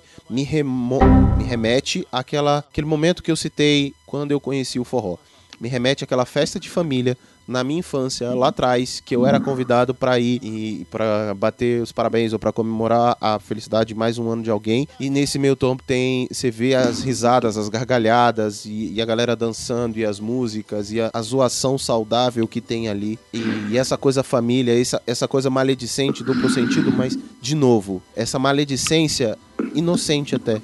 É, é contraditório aparentemente, mas não, é uma coisa mais singela, como o Thiago diz, não é levanta a saia pra, é. pra dar coisa, Plim. porque não, né, não quis dizer, eu não vou botar palavras na boca do jovem. Sim, antes, antes da gente passar pra sua santidade do forró, Ah, tem duas coisas que você fez me lembrar, essas coisas familiares. Eu, uma coisa boa que é ter forró não só nesse contato de dançar, né? É, ano passado, fui eu, meu pai e meu sobrinho ali pra o Alexânia, o Outlet. Uhum. E o Gustavo conhecia algumas músicas do Luiz Gonzaga, mas não sabia quem era o Luiz Gonzaga. Ele, a gente sabia porque, querendo ou não, a gente escuta. Ele falou, peraí, baixamos a playlist do Luiz Gonzaga e fomos ida e volta daqui a Alexânia ensinando o Gustavo a ouvir forró. olha aí, ó. E o E- e ótimo é que o ele- moleque não tem nem e pra onde ele- correr. não. E ele de vez em quando falava, vai se eu conheço, eu conheço. Super feliz porque é uma música que meu pai gosta, é uma música que eu gosto, e agora ele vai ter que gostar, não tem mais pra onde ir. Cruz, credo! sentiu, sentiu a espontaneidade da coisa. Eu, meu pai gosta, eu Muito gosto e ele interessante, é Uma nova vai. catequização aí, né? Ele vai ter que gostar. Cara, eles trancaram o mole- o moleque dentro de uma caminhonete, numa autoestrada pra Lusiânia. Não tem como não gostar, amigo. Não tem fone de ouvido que resista, não, brother. Você- Ou gosta ou não ganha, ou não ganha roupa, né? É, ou gosta ou não. Ou gosta ou fica na estrada. Desce do carro. E uma coisa que eu lembrei que isso, pra mim, na minha visão, só acontece em forró, tá? Uhum. Quantas vezes você via aquela galera que às vezes ou não sabia dançar ou era muito tímida em volta da galera que tá dançando. E aí você ia e falava com uma menina que às vezes ela tava morrendo de vontade de dançar. Você não tava ali pra dar em cima dela, naquela. Não, vamos dançar aqui. Não, eu não sei dançar, não, é só uma. E a pessoa vinha, às vezes ela não sabia, sabia menos do que eu, o que já é muito difícil. Mas aí você dançava uma, duas, a pessoa ficava super feliz porque ela conseguiu dançar forró. Aí ela voltava pro mata ciliar do- da dança, até a outra pessoa vir puxar ela pra dançar e você poder dançar forró a noite toda. Cara, isso é uma coisa muito gostosa de. Eu não vim aqui só pra dar o meu melhor no forró. Eu vim aqui pra compartilhar essa experiência de dançar com outra pessoa, que às vezes eu nunca mais vou ver na minha vida. Mas é gostoso estar com essa pessoa nesse momento, por mais que ela não saiba dançar ou qualquer coisa do tipo. E eu muitas vezes sou a pessoa que não sabia dançar e que tive que atrapalhar alguém que tava dançando pra compartilhar o momento comigo. Oh. Eu, eu- isso é legal, isso é uma coisa gostosa do forró. Eu não sei se você tá agradecendo ou pedindo desculpa a quem você atrapalhou, mas acho que vale os dois. Eu tô, eu tô pedindo desculpa, mas assim, me ajudou muito a gostar de forró, então muito obrigado. Perfeito. E você, Thiago? Agora, agora manda, agora manda. Ah, não, eu não gosto não. Eu tava aqui falando, era só pra, pra poder fazer uma média mesmo. Vocês me chamaram, não ia fazer despeito. Li umas Cara, duas ó. folhas aqui perdidas. Cara, gratificante, muito gratificante. Eu, eu acho que, acho não, tenho certeza, assim, que a- na minha vida rola um antes e o depois do forró, porque eu já comentei aqui hoje, é, foi por causa das, dos desdobramentos do, da, de, de profissão e de escolhas que, que vieram por causa do forró lunar, é que a minha vida tomou um outro rumo, por causa de eu escolhi a minha profissão, mais do que a profissão, o meu estilo de vida também. Já faz algum tempo, acho que marco coincidiu com o término da banda, que eu, eu, eu não me considero assim um, um artista de forró, mas eu, ao mesmo tempo, eu acho que o forró nunca vai sair de mim. Então, eu ainda faço shows no Spilicut, ainda faço festas juninas, mas eu não, não é a única, não é o único gênero que eu toco e não é o único segmento do qual eu participo. Mas eu tenho um orgulho danado de ser lembrado, por, assim como fui lembrado hoje por vocês, de ser, na verdade, homenageado, né? Porque isso aqui acaba virando uma grande homenagem quando a gente lembra das coisas que, que aconteceram e que foram feitas com. Eu acho que tá aí uma coisa que que justifica o porquê que tanta gente ainda lembra, e o porquê que eu ainda consigo ter tantas demandas e uma agenda cheia, porque o tempo inteiro, ainda que de maneira inocente, eu sempre fiz tudo com muita verdade, assim, muita, muita simplicidade de entender que, que não- ser artista não é ser melhor que ninguém. Ser artista é só você dizer o que você tem pra mostrar, o que você tem pra falar, do seu jeito. Porque quando a gente entra na coisa do cover, cara, se você for muito, muito bom, você vai ser no máximo o segundo melhor. É verdade. E quando, e quando você tá dizendo as palavras que você tá sentindo, aquilo é seu. Então, como vocês estão me ouvindo aí, pra quem não me conhece, né? Difícil tá alguém escutando que não me conheça e tá escutando até agora. Mas eu, eu não tenho as características vocais é, que são atribuídas aos, aos ícones do forró. Minha voz não parece com a do Dominguinhos, nem com a do Luiz Gonzaga, nem do Jackson do Pandeiro e tal. Então, eu acabei Não, ma- mas, cara, sua voz lembra um ícone chamado Thiago, não sei se você conhece. Lunar, um É. ótimo cara. Olha, Vou falar que esse cara é bom, mas eu ainda preciso escutar melhor ele. te passa a playlist dele depois, é boa, boa mesmo.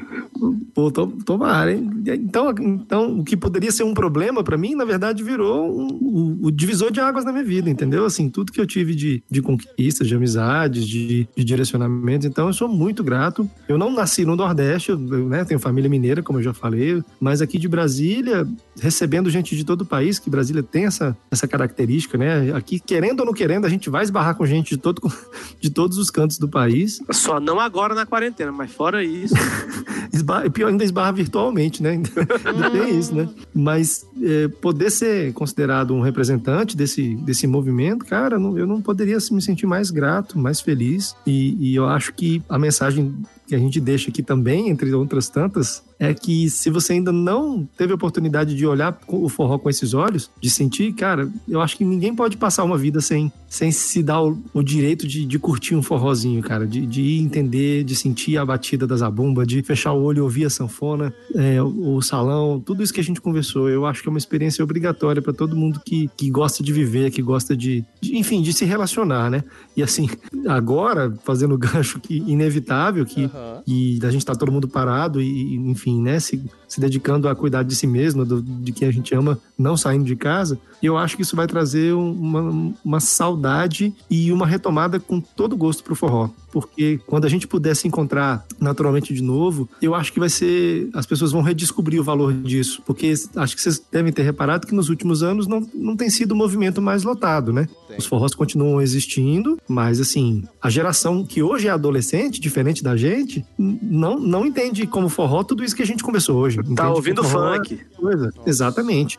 Né? Já, acho que já tá quase acontecendo aquilo que aconteceu antes do Fala Mansa Vira, assim, de, de ser quase uma coisa pejorativa. Então, quem sabe, né? Uma das grandes coisas de renovação que vão acontecer após esse período e durante a retomada das vidas, que vai ser gradual, né, gente? Não vamos nos iludir também, né? Não vai assim, ei, tocou o sino, agora todo mundo vai pra rua. A coisa vai ser. Ah, eu vou. Aliás, depois disso aqui, tocou o sino, eu vou pro forró, não interessa qual. Você vai pra torre esperar o sanfoneiro, né? Sozinho eu lá sentado debaixo da torre. Vai lá de máscara, sentado embaixo da torre, esperando o sanfoneiro chegar. É uma boa também, né? Tomara, cara. Tomara que isso sirva para que a gente também dê valor, assim, a, a isso, né? A, a arte de maneira geral, a, a tudo que acontece. Então, é isso. Eu resumi, mas não resumi, né? Mas a ideia toda é gratidão, muita gratidão mesmo, porque é maravilhoso poder ser um, um artista que representa esse gênero. Uou!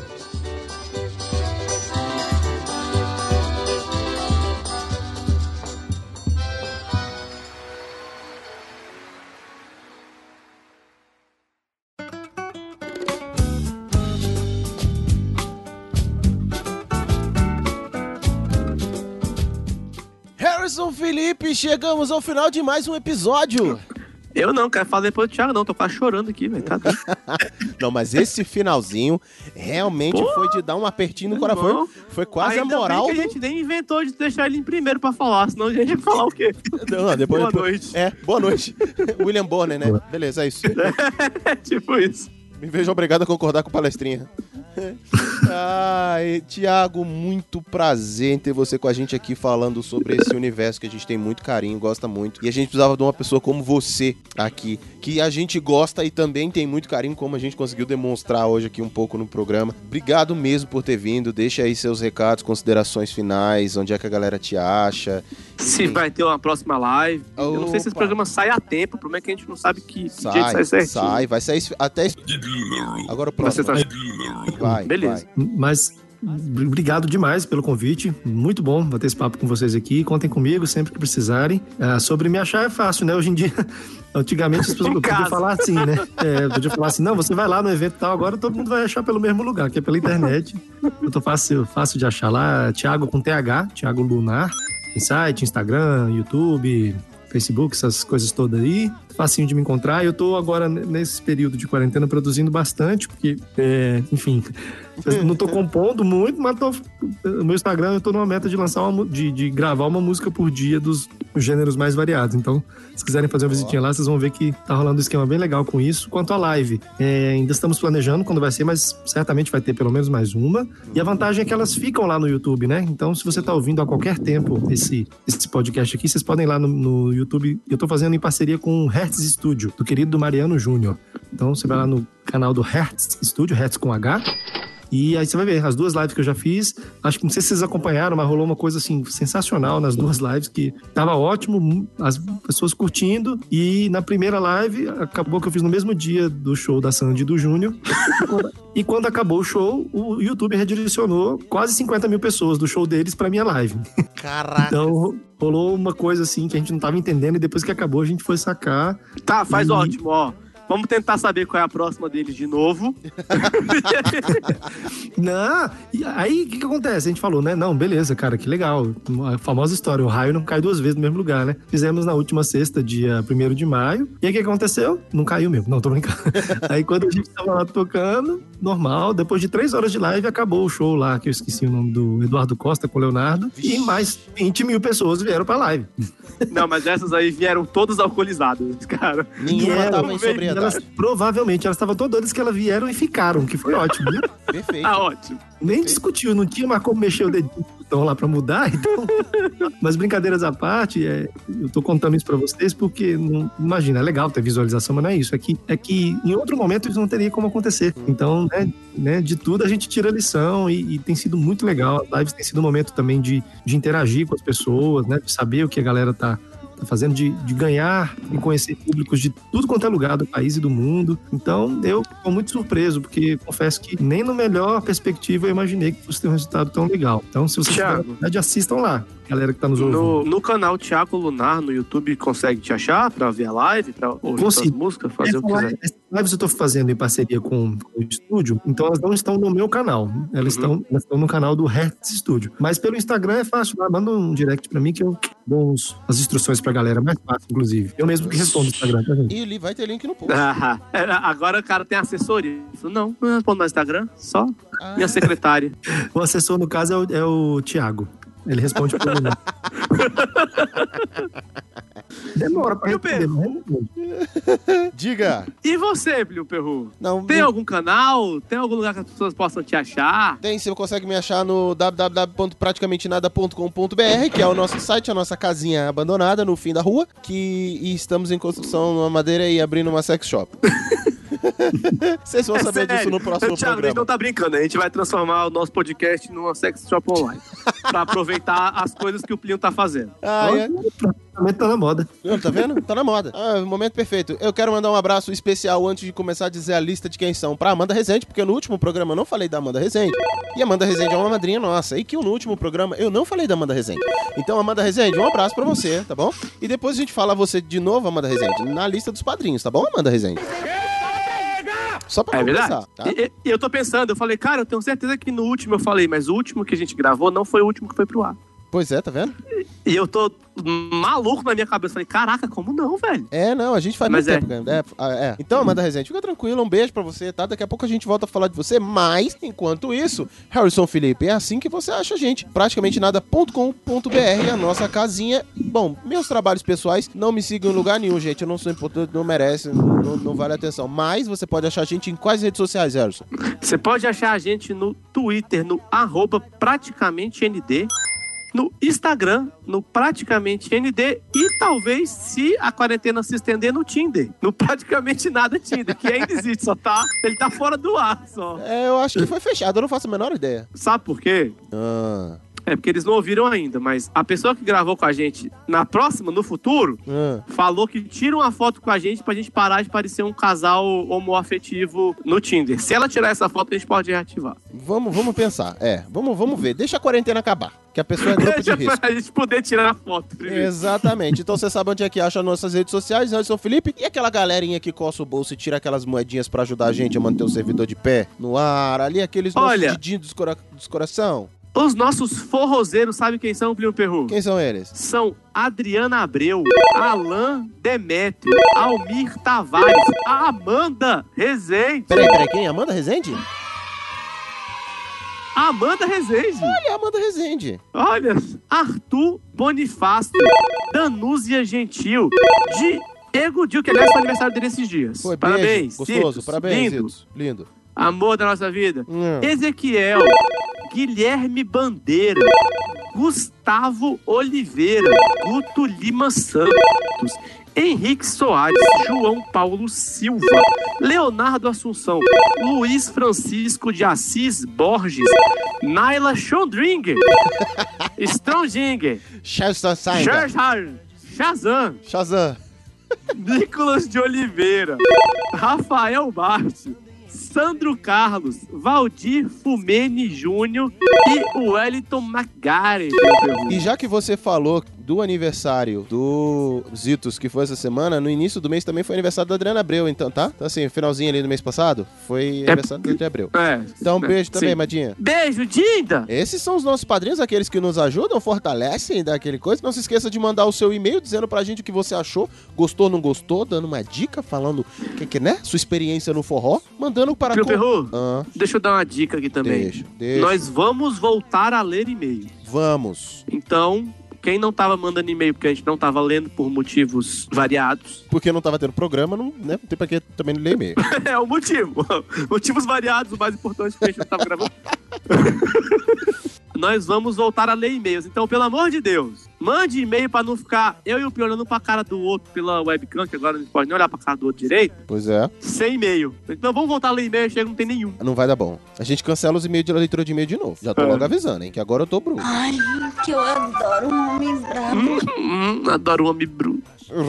Com palmatória, inclusive. Ah, nego. E você pode mandar o seu e-mail E chicote e corda. para contato arroba praticamente nada.com.br e diga o que você achou. Então é isso, Harrison Felipe. Mais alguma coisa a dizer? Falou, tchau! Thank you very much. Obrigado demais, galera. Falou! Ai, ai, nem de longe eu esqueço do cheirinho que ela tem. Ai, ai, que vontade de estar perto